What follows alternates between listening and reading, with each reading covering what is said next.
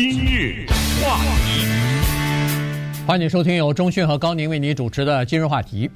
最近这一段时间以来啊，最高法院的大法官 Clarence Thomas 呢，呃，遇到一些麻烦啊，这个被媒体公布出来了，就是他在呃道德失方面呢有所失误哈，呃，这个呢使得最高法院其实也面临了一些压力，要求他们要收紧这个呃就是最高法院大法官的叫做道德标准哈，看看呃能不能规范一下他们的这个行为，比如说在前段时间呃公布出来的。因为 Clarence Thomas 大法官夫妇呢，他们认识一个，或者说是多年来有一个亿万富翁的好朋友。那这个亿万富翁呢，呃，经常给他一些呃，给他一些好处吧。比如说，这个大法官的母亲的房子旧了，是是年久失修，那这个富豪的朋友就把他妈的房子买了，买了以后重新装修。然后再让他母亲住啊，然后他的什么侄孙上大学的学费，呃，被这个富豪给支付了。呃，这个有的时候招待呃大法官夫妻两个人乘坐豪华的私人游艇和私人飞机去海外去度假去，这些都没有报告啊。这个是最近呢又出来一件事儿，《纽约时报》昨天有一篇报道，说是参院的财政委员会对这个。汤姆斯大法官呢，呃，进行调查的时候呢，发现他还从这个富豪那儿呢得就是借了一笔钱去买这个豪华的旅游大巴，然后这笔钱借的这笔钱呢是以非常优惠的方式借给他，最后还没还，还了多少呢？现在说不清楚，所以今天我们就把这个事儿啊跟大家讲一下。作为一个美国的最高法院的大法官呢。他其实这个里面有所谓利益冲突的事情，他是要格外的谨慎的。就是咱们华人说的什么瓜田李下的这种事情，一定要小心。呃，因为什么呢？当你接触的这些人是超级富豪的时候，他一定是某个行业里面的领军的人物。那么这个行业他一定是做得很大。如果这个时候，如果他卷入到诉讼的时候，这是第一。第二，这个行业如果他没有卷入到诉讼，但是这个人，比如说他有一个强烈的保守派的观点，对吧？嗯。或者是一个强烈的自由派的观点，他是一个铁杆的民主党人。那么这种时候，你会不会叫做拿了人家的手短，对不对？有没有这个问题呢？这个是一定要小心的。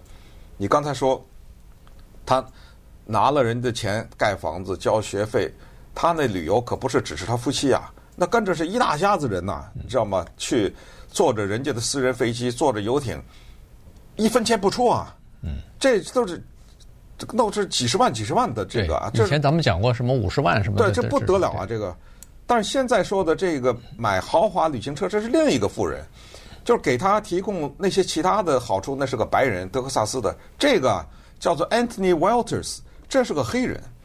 这人呢是跟他关系在八十年代的时候就已经。非常好了，所以这个事儿呢，咱们拿出来说一说，是不是媒体在给他找麻烦？因为汤马斯啊，是美国的最高法院里一个坚定的保守的这么一个人，就是什么案子根本他还没审呢，你就知道他会怎么投票，哎，而且他没有一次是辜负了众望的，哎，就是大家认为他一定会这么投，他就是这么投，他的这个保守的理念是毫无悬念的。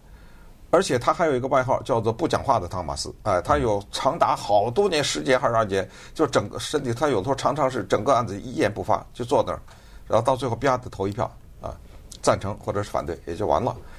那么是媒体在找他的麻烦吗？是美国的国会在找他的麻烦吗？因为在众议院、在参议院里面，刚才说那个财务委员会，那是民主党为主的，因为。民主党人多数嘛，对不对？哎，所以从里面的成员到主席都是民主党人。那么这个咱们就大家自己听一听吧，我们自己做这个判断啊。就是说，有些事情人家是朋友之间做的，你干什么找麻烦？人家一个愿意给，一个愿意要，怎么着了？呃，哪儿错了？我我有没有违法呢？呃，这个里面涉及到两个问题，一个是作为大法官他要申报的问题，呃，你拿了什么人是什么东西？为什么你不申报？这是找他麻烦的第一个原因。第二，其实更大的一个原因是税的问题。嗯，啊，因为这个里面牵涉到一个特别清楚的一个税法。那么现在如果查出来他这个违反的话，哇，那这麻烦更大了，嗯，你知道吗？这是补税呗啊。好，现在是这么个情况哈，就刚才说的这个 Anthony Walter 啊，他是。呃，他是一个呃超级富豪啊，他是其实是做好像是做医疗医疗产品的，做医疗产品的。他是八十年代就很成功，一黑人。呃，后来是哪一年我忘了，他就是创办了一个公司叫 America Choice，做这个鉴宝的。嗯。后来卖的时候卖了五亿九千多万呐。对对，是一个亿万富翁。对，他就是做医疗保健产品啊，呃，就是发家的这么这么一个超级富豪。所以呢。是这样子，他们两个人是好朋友。那么他呢，就和呃汤姆斯大法官呢签了一个双方之间的一个协定啊，这个算是君子协定还是？因为我们知道美国人呢，你要是借钱的话，呃是要要签个协议的啊。所以呢，当时两人就签了一个协议。但这个协议呢，是一个非常。呃，非常偏袒，或者说是在银行你是根本看不到的这样的一个协议。他这个协议是这么说的啊，说汤马斯大法官，你可以从我这儿借钱，那么借钱呢是头五年呢不要还本金，只要还利息，五年以后开始分期付款的还本金。呃，额度我给你的信用额度呢是可以借到一百万，所以在八十年代的时候。应该是八十年代是吧？这这个车是一九九九年买的啊，是这样的啊，是九十年代。啊，九十年代的时候呢，他们签的这个协议，所以在九九年之前呢，他们是大法官就从他那儿呢贷了一笔款，买了一辆这个豪华的这个旅行大巴啊，这个豪华的程度呢，据说是一般的超级富豪和那个比如说摇滚歌星啊，他们做巡回演出的时候。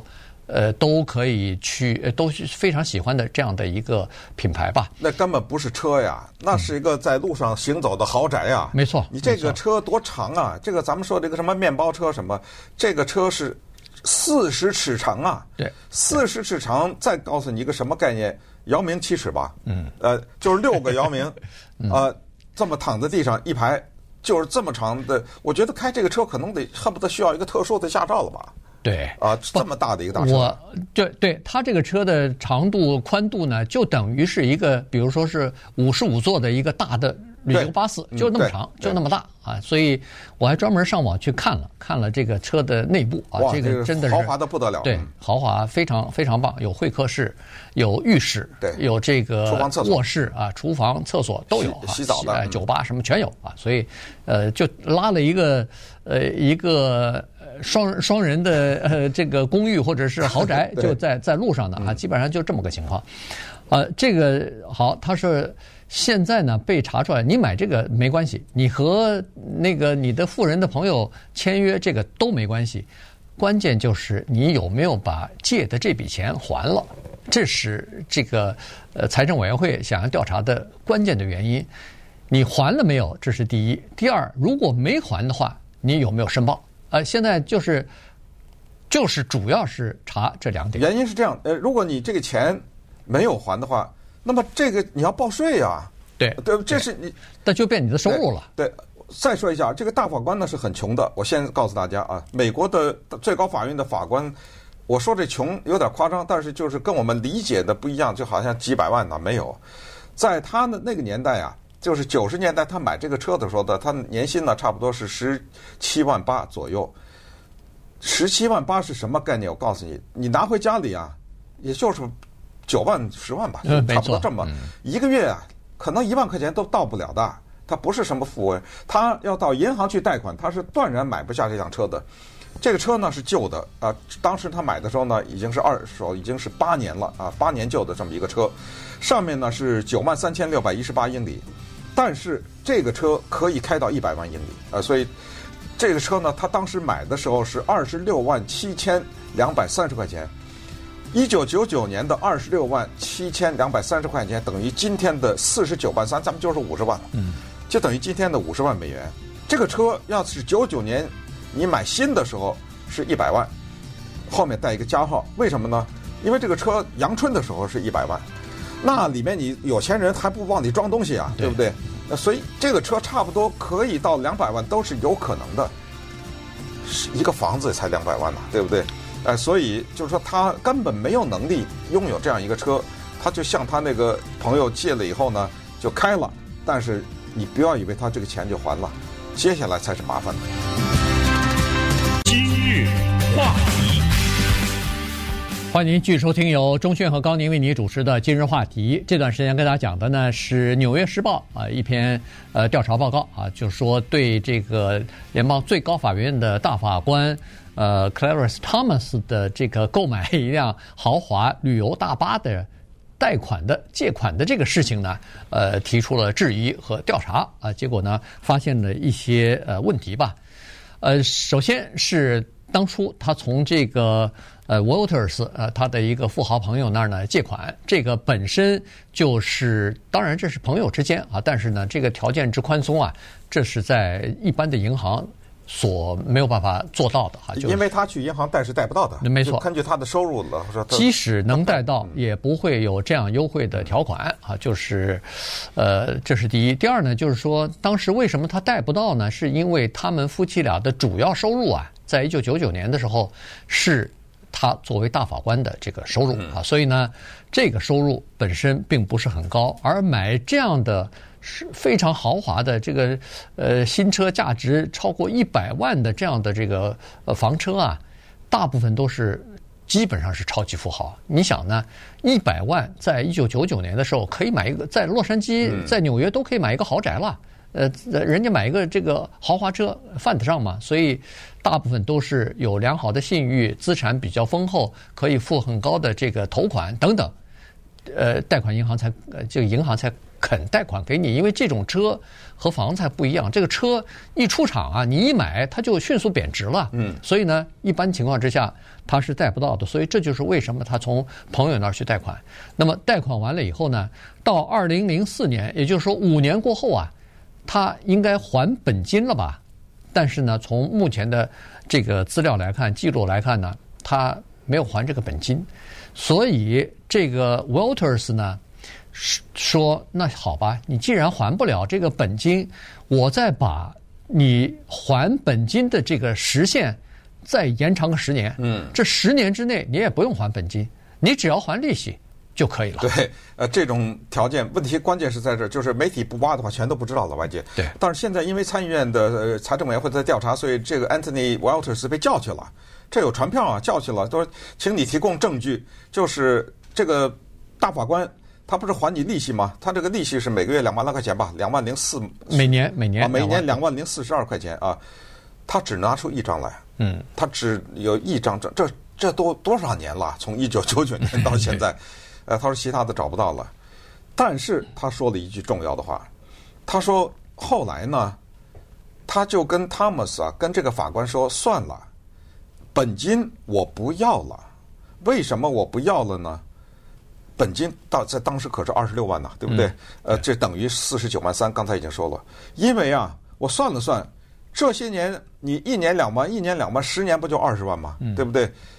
这么加起来，你这个利息啊。超过本金了，不要了，算了，这是肯定的，因为这是他对着这个国会是宣誓的讲的，那麻烦就来了，那说明你这个法官把这个车给拿下来了，是你的了，现在，因为过去你没还清，不是你的，对，他上头有个令啊，是人家的呀，啊，你所谓的令，我们就知道，就是如果你还不清的话，我可以把你这车收回来嘛，对不对？但是问题是，为什么银行不贷？我收回来干什么？这车越越来越不值钱，对不对？你开一天就降一天价。那这就麻烦了，因为他第一没有向美国最高法院这个申报，第二向国税局就等于隐瞒了，嗯，因为这等于这是一个收，就是人家叫做所谓的免费的给你，作为一个礼物给你，你在法律上你也得申报啊，这就变成你的收入了，在国税局来讲，这就是你的收入。这不可能有一个人跟我说说，哎，钟信，我喜欢的节目，这是一百万美元，我送给你，这个不得交税呀，对对不对？咱这不能我就。既然他送给我，摸摸鼻子就算了呀，没这个事儿啊。哎，顺便说，我还没拿到啊，一百万，没人给你，别想给我。对对对，呃，所以呢，这个事情呢，现在就变成一个挺大的事儿了。他现在呃，正在这个国税局也在追呢，说这笔钱到底是怎么回事。不过那个汤姆斯大法官他的律师呢是说，呃，他他用的这个词非常有意思，他说没有。我们没有说不还钱呐，我们这个钱还是在还呢。而且他说我们的债务已经 satisfied，他用了这么一个词，就是对方满意，哎，呃，就已经满意了。但是他没有解释这个 satisfied 满意的这个意思，是你还钱了呢？是谁满意？怎么满意？你是还了多少？是不是全还了？这个又没有解释。所以实际上啊，这个律师我估计大概也是玩一个游有文字的游戏啊，就是呃，他说是让你满意了，呃，但是。人们不知道这个满意的意思是什么。